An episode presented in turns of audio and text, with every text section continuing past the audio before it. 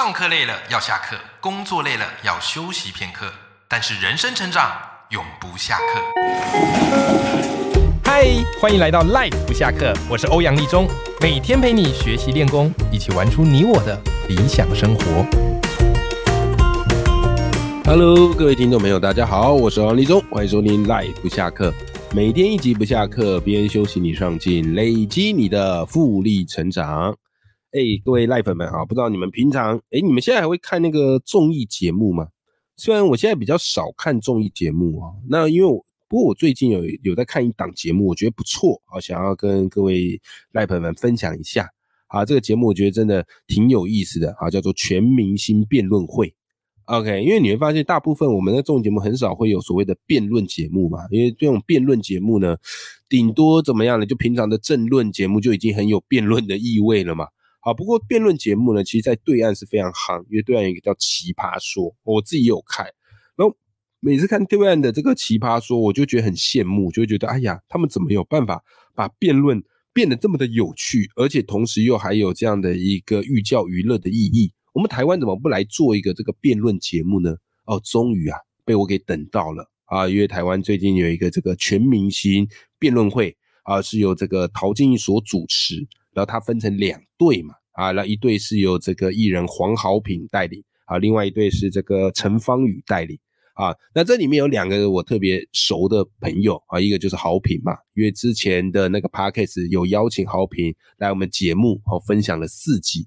好，那另外一位呢，哈，就是我人生导师许荣哲老师啊，因为他是这个节目里面的评审长，好，跟陶晶莹啊，这个呃平起平坐，好，就是当评审长，好，负责来做一些这个评论呐，啊，或者是给选手一些建议。好，那这节目我觉得很有意思。那目前上礼拜开始播出嘛，播了一集。啊，这呃这礼拜好，下礼拜要继续这播，那我觉得很好玩，它里面这些选题都非常有意思，都可以让你有不同的观点哦，或不同的心思，而且这里面的呃辩论的选手都是艺人，都是明星，还有网红，应该很多都是你有看过的熟面孔，好不好？所以这个节目呢，诶，蛮推荐给大家。好，每个礼拜六好的晚上在三立，对不对？好，在三立都会台哪一台好有播出？好像是晚上。八点到十点，好，所以也推荐给大家可以看啊，因为这节目我有在看。好，那么讲到这个节目呢，就跟我们今天要说的这本书是有关的。我觉得推广辩论是一件好的事情啊，推广辩论是一件好的事情，因为你在辩论，然后在反驳或在思考这个过程当中，它会锻炼你的思辨的肌肉，你就比较不容易被别人的胡诌给牵着鼻子走，对不对？啊，我都说啊，我们这个时代啊，我们现在所处这个时代是一个大胡说时代，一堆人在胡说八道，一堆人在拐你，一堆诈骗集团呐在觊觎你哦，或者是什么假资讯、假中立、假新闻，很累啊。所以我觉得在这个时代哈，你一定要去学一套心智防身术，你心灵啊，你的心智啊要有防身术，你才不会被这些假资讯或是一些似是而非的言论牵着鼻子走。那当然，今天要介绍这本书，就是在帮你培养心智防身术。这本书的这个书名啊，叫做《说理》，非常好看。不过它是两本书，它是两本一套哦，两本一套书都非常厚，我记得至少四五百页吧，非常厚的。OK，然后这一套书呢，哦，它是哈佛大学的指定读物。但你不要一听到哈佛大学的指定读物就觉得说，哎呦，这本书一定很难，这本书我看不懂。不要不要不要不要！为什么？因为我觉得这本书作者他最厉害的地方是，他可以把那些思辨看起来很复杂的东西写得很简单，而且举的例子又很贴切，甚至还有很多那种幽默的口吻啊。所以这本书我是非常非常推荐给你的。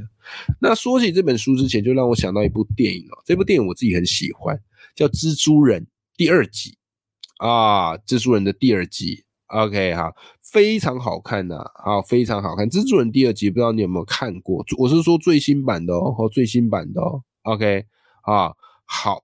那蜘蛛人第二集到底在演什么？哈，它里面出现了一个反，哎，出现一个人叫贝克博士嘛，啊，贝克，哎，应该说神秘法师啊，哈，神秘法师贝克，对不对？那这一部因为已经很久了，然后电视上也有播了，所以应该也不涉及所谓暴雷的问题了。你应该多多少少听过或看过。反正一开始呢，这个贝克啊，这个神秘法师感觉是个好人，然后帮助蜘蛛人，然后一起这个对抗这个坏蛋啊，对抗这个反派。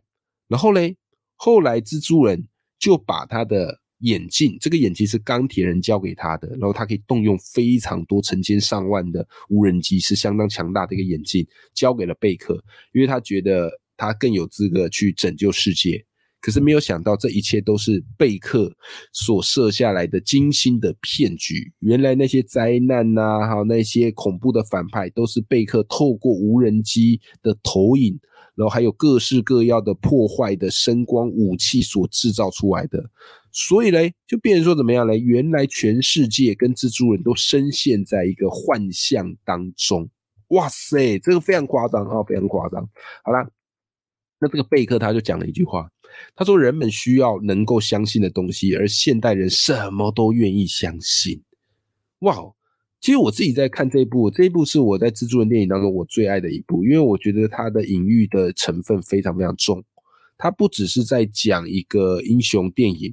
他其实在讲的就是我们现在所属的社会，你看到的网络资讯，看到的新闻，你看到各式各样的操作，它其实背后都只是幻象，很多背后只是幻象，只是你看不出来幻象跟真实的差别。如果你没有逻辑思辨的能力，好，所以这就是为什么我们今天要跟大家分享这本书。这本书叫《说理》，它其实就是在教你逻辑思辨。的道理到底是什么？那我跟大家分享几个，我跟大家分享几个这里面他讲的几个重点。啊，首先第一个叫做三大说服的武器。我们人是怎么样取信于别人？我们是怎么样去说服别人才去行动？有三个。第一个叫做人格啊，这个人格指的是你的特质、你的专业、你的名誉啊，这个是最重要的啊，你的人格特质。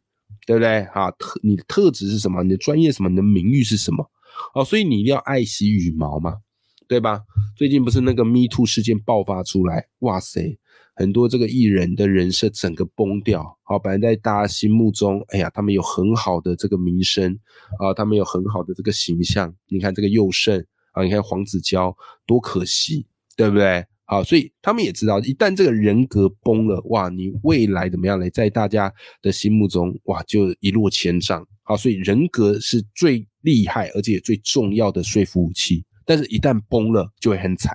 好，再来第二个是什么呢？叫逻辑。叫逻辑，那逻辑就不外乎是讲求你的论点、你的论据，还有你的攻防。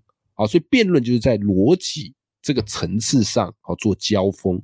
好，最后一个叫做什么呢？最后一个叫做情感啊！如果你很会，你逻辑很好啊，你的道理很强，可是你的情感稍微薄弱，那难免嘛，人家就顶多觉得你很厉害，可是不一定会支持你，因为不见得有共鸣，除非你是在比辩论比赛，对不对？好，所以在逻辑之外，情感很重要。那情感讲求是什么呢？讲求是去找到受众啊、听众他们的同理、共鸣。以及去撩拨他们的这个情绪，好，所以三大说服武器：人格、逻辑跟情感啊，这个是非常非常重要的。好，接下来怎么呢？来，接下来跟大家分享一个啊，接下来跟大家分享一个概念，叫做框架。框架，框架这个概念很有趣哦，它在于我们去说服别人的时候，一定要先去抓到的，叫做框架啊，框架。好，这个框架指是什么呢？叫做定义啊，这是定义。OK，啊，他所以他指的是你要拒绝对方的定义，用你自己的定义来取代。所以你看他们那个辩论比赛，其实一开始都是想办法先去抓框架，想办法把对方拉进你的框架里，决一生死。这个框架哈，有一点点像是那个什么咒术回战，他们有一个不是那个最强一招，他们就是会有什么绝对领域，对不对？啊，他们的那个领，哎，不是绝对领域啊，领域展开。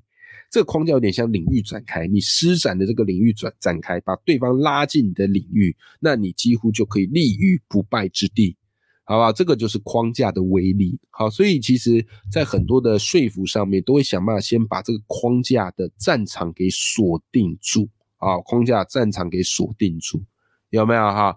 好。那举个例子呗，啊，举个例子呗。好，呃，书里举个例子，我觉得还蛮好玩的。好，比方来讲哈，姐妹在吵架啊，姐妹为什么吵架呢？因为妹妹把花生酱给用完了，姐姐没有花生酱可以用，所以姐姐很生气。所以姐姐呢就对妹妹说：“哎，妹，你把最后的花生酱都用光了吗？你真是只猪啊！”就骂妹妹是猪啊，对不对啊？好啦，如果你是妹妹。你该怎么回应？你该怎么回应？好，一般啊，百分之九十九的妹妹，她听到这一句就会急着辩驳啊，说什么呢？我才不是猪，有没有？这第一种辩驳方式嘛？我才不是猪，你才是，然后两个人吵成一团。可这个回应方式啊，是最常见，但是也是最差的回应方式。为什么呢？因为你就陷入了姐姐定义的那个框架，对不对？啊，姐姐就定义的那个框就是你就是猪啊，把花生酱用完了，所以你跟他吵说谁才是猪的时候，这时候你就陷入了姐姐的框架啊，所以最后一定怎么样嘞？一定你会很惨。OK，好，但是呢，但是呢，如果你能够跳出框架呢？哎，假如这个妹妹她说的是，姐，你真的就这么在乎这个花生酱吗？哎呦，这时候你就跳出框架，你不在他那个谁是猪的框架打转，跳出来。跳出来，便用一种同理的一个角度，啊，情绪的角度，说为了这个框架，哎，为了这个花生酱，你把妹妹说成是猪，哎呦，我觉得好难过哟，有没有？这个就是定义框架啊，这个就是定义框架。OK，好，那么有了这个之后，你很多事情就可以看得懂啊，你很多事情就看。我举个例嘛，我举个例。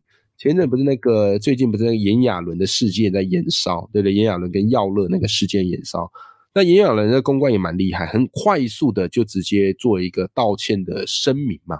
好，那那一篇道歉文应该算是这一系列 Me Too 当中，呃，很多网友啦，好普遍认为这篇道歉文是写的最好的，啊，写的最好的。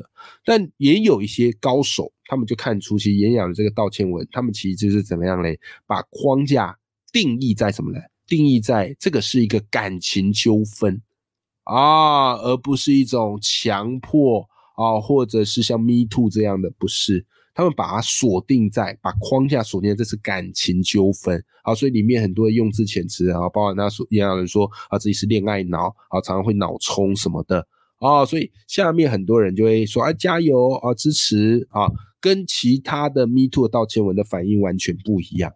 啊，这个就是怎么样嘞？透过文字上来创造框架啊！当然这边不是在批判谁对谁错哈，这个是法律层面的问题。我们只是就呃思辨以及说理这本书的角度来出发。所以当你看懂了，你其实会看，你其实去看很多的文章啊，或是看人家的声明稿或道歉文，你就可以知道这个执笔者背后的意图是什么。哦，这是一件我觉得蛮有意思的事情的，好不好哈？那除此之外啊，这本书我觉得他也讲了很多很有趣的东西。我自己个人啊，最喜欢的就是他有个地方专门在讲逻辑谬误。这个逻辑谬误，我觉得是这本书精华中的精华。为什么？因为你在坊间现在看到很多似是而非的言论，其实都是逻辑谬误。可是逻辑谬误这东西很有趣，就是一般人看不出来，就是它包装的很好，你是看不出来的。如果你没有一些逻辑思辨的能力，你根本看不出来。那逻辑谬误它通常会怎么出现呢？来，我先跟大家讲一下，一个合理的逻辑，它必须要拥有证据，然后再来要有推论，然后最后导出结论。啊，证据、推论跟结论。那逻辑谬误呢，就会在这三个点去做文章。好，首先逻辑谬误它常常会有不正确的证据，然后再来呢？他会证据跟结论脱节，他才会推论的地方做做一些文章，然后最后呢，会甚至会在结论上归纳出不正确的结论啊，这个都是逻辑谬误会出现，可是一般人哈会很不容易察觉。我们举几个例子好吧？我们举几几个例子啊，比方哈有一种啊，我们举一种哈，有一种东西哈叫做错误类比啊，叫做错误类比。什么叫错误类比呢？来举个例子，我举个例子，你感受一下。比方有人跟你讲，苹果和香蕉都是水果，因此苹果和香蕉一样都是黄色的，请问对不对？这个啊，你用一般常识都知道不对，可是为什么不对？他这样推为什么不对？哎，很多人可能就会傻住了。对呀，为什么不对嘞？苹果跟香蕉都水果，因此苹果跟香蕉一样都是黄色，为什么不对？OK，这个就是一种所谓的错误类比啊，书里它叫做错误类比，什么意思呢？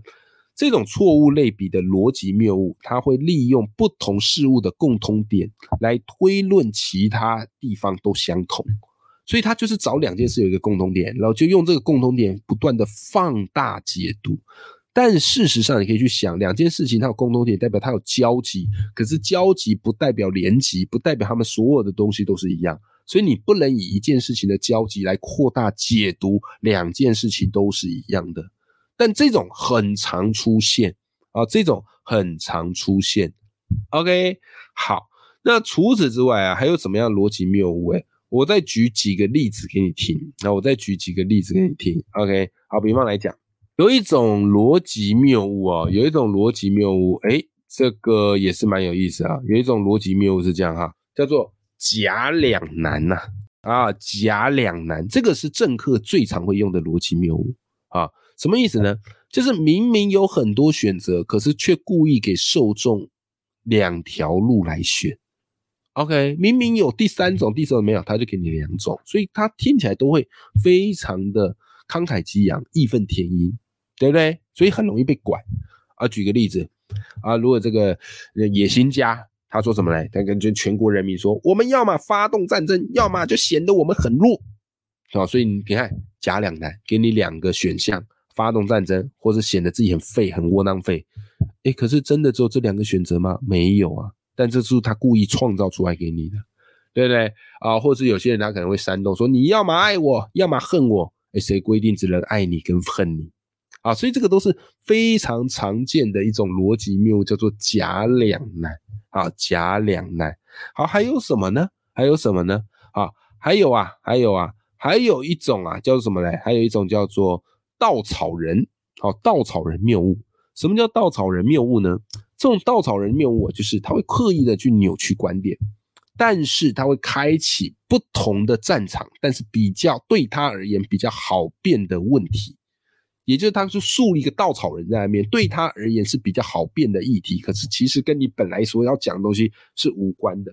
好，举个例子，两个那个假设哈，立委啊，在这个立法院争论。对不对啊？那甲说什么呢？啊，甲一甲立委说什么？国家应该投入更多的预算来发展教育啊。显然甲立委他是对于这个教育啊是非常重视的。好啦，假设乙乙立委他跳出来了，他说什么？你真是不爱国啊！你竟然想删减国防预算来让对岸有机可乘。各位，这个乍听之下，乍听之下你会觉得，哎，好像也也也也有点道理啊。对不对啊？那个国防预算也蛮重要的，对吧？可是你有发现，其实以立委做了一件就是稻草人谬误的事情。对，发展教育不代表一定要删减国防预算，但是他自动插了一个稻草人啊，然后把解读为你就是不重视国防预算，有没有啊？让对岸有机可乘。那在这种呃很有亡国感的那种感觉的时候。对不对？哦，好像以立委的这个发言更容易引起大家的注意，这其实就是一种稻草人士的谬误，哈，稻草人士的谬误。好，还有一种谬误也很常见，跟大家分享一下，叫做什么呢？滑坡谬误。什么叫滑坡谬误呢？来来，我们直接举例好不好？直接举例，滑坡谬误是生活当中最常见的。直接举例哈，假设哈甲他说小华临时啊打电话没钱。啊，为什么你不愿意借他十块钱呢？OK，结果这个乙说什么呢？乙说什么呢？乙说：“哎呦，我如果借他了，他明天又会跟我借一百元，接下来又会跟我借一千元、一万元，那我岂不是破产？”这就是标准的滑坡。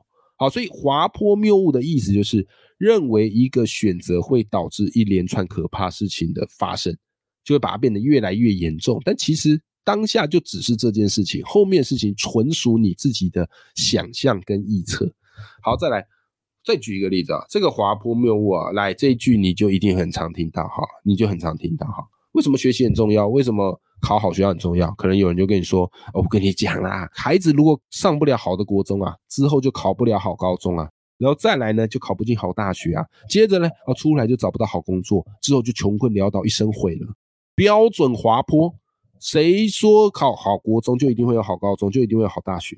然后你没有读好大学，难道出来就一定是穷困潦倒吗？没有，这都只是一种滑坡的推论。当然，你说有没有一定几率？有一定几率。可是很多时候，人们很容易用这种滑坡无限上纲，好不好？哈，好的。那今天跟你分享这本书叫做《说理》，我觉得它非常好看，两大本非常厚，但绝对值得你收藏啊！因为这套书就放在我的书柜案头，它是我的案头一定会有的书。OK，有了这本书呢，各位在这个大胡说时代，你就拥有一套心灵防身术，比较不容易被别人牵着鼻子走。而且有自己的独立思考，好，所以这本书推荐给你。好，那如果你有兴趣，这本书我也会把链接放在我的那个什么啊，放放在节目的资讯栏里头，然后也跟你分享一下哈，就是如果你很多时候你想读，但是没时间读，欢迎你可以参加我的欧阳脱书秀。那这本说理曾经是我读书会的选书，OK，好，所以像这种很厚的书，你真的没时间读，在欧阳脱书秀你都听得到。那我欧阳脱书秀第五季啊。啊，目前正在开放招生报名当中啊！这几天你 p a c k a g e 一定常听到我在宣嘛，因为为什么呢？早鸟优惠快结束了，好，早鸟优惠你来参加是最最最划算。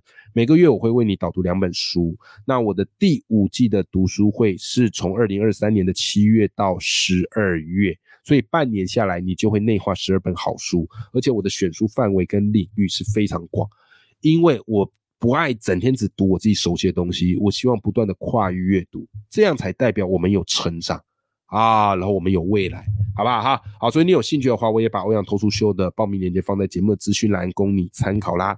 好，永远要记住，眼里有光，心中有火的自己。祝福大家都可以读完《说理》这本书，让我们有独立思辨的能力，来应付这个复杂的世界。